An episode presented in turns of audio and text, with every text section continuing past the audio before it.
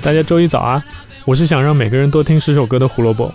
今天是二零二零年十一月九日，让我们开始今天的胡说音乐历史吧。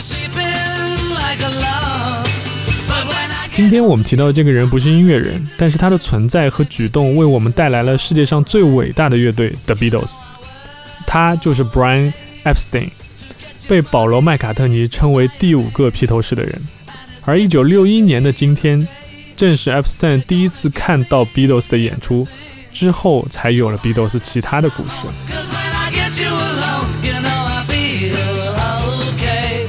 Epstein 家族其实最早是开家具店的，业务发展不错，于是买卖的东西拓展到了乐器和家用电器上面，而新拓展的这块业务就被命名为 North End Music Stores，我们简称 NEMS。而今天的主角 Brian Epstein 回到利物浦后接手的家族业务就是这块。当时利物浦有一本音乐杂志叫做 Mercy Beat，它的创始人 Bill Harry 是披头士主唱约翰列侬在利物浦艺术学院的同班同学，所以在杂志第二期的封面就是已经在当地小有名气的披头士。然后我们猜一猜，当时 NEMS 在卖的音乐杂志是哪一本呢？对，就是这本 Mercy Beat。那今天我们介绍的东西可能会有新的东西有一点多，那大家可能要稍微习惯一下。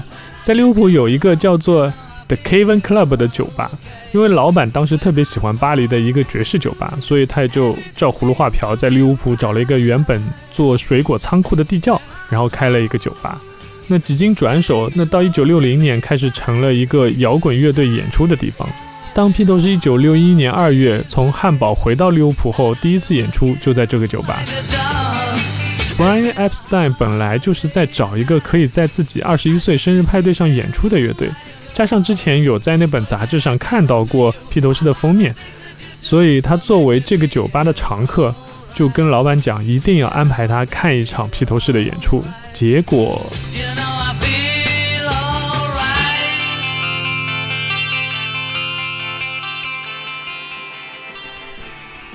结果就是一九六一年十一月九日，时机终于到了。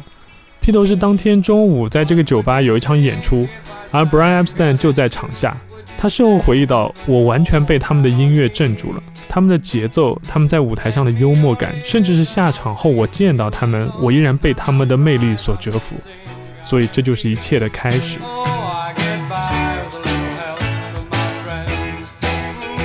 从和乐队打完招呼离开俱乐部后的第一秒起，Brian Epstein 就在思考是不是该签下披头士。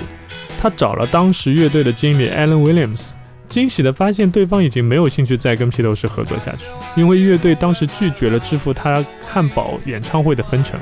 我们的 Epstein 就顺势搞定了乐队，然后跟披头士签下了经纪约。事实证明，Brian Epstein 是一个极为出色的经理人。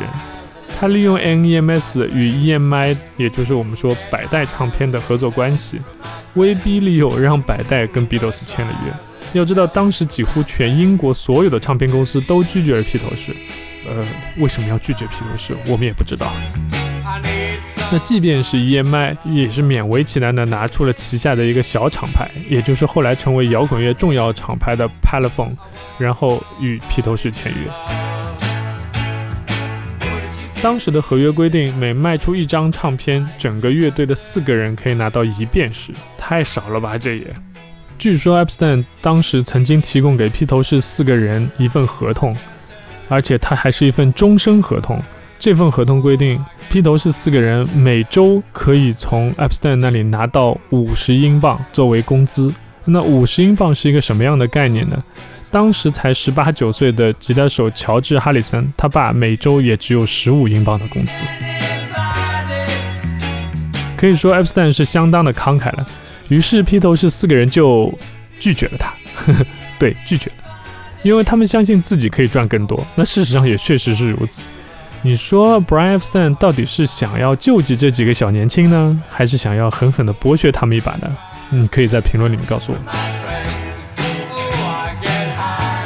约翰列侬曾说过：“我们相信 Epstein，因为对于我们来说，他就是最专业的。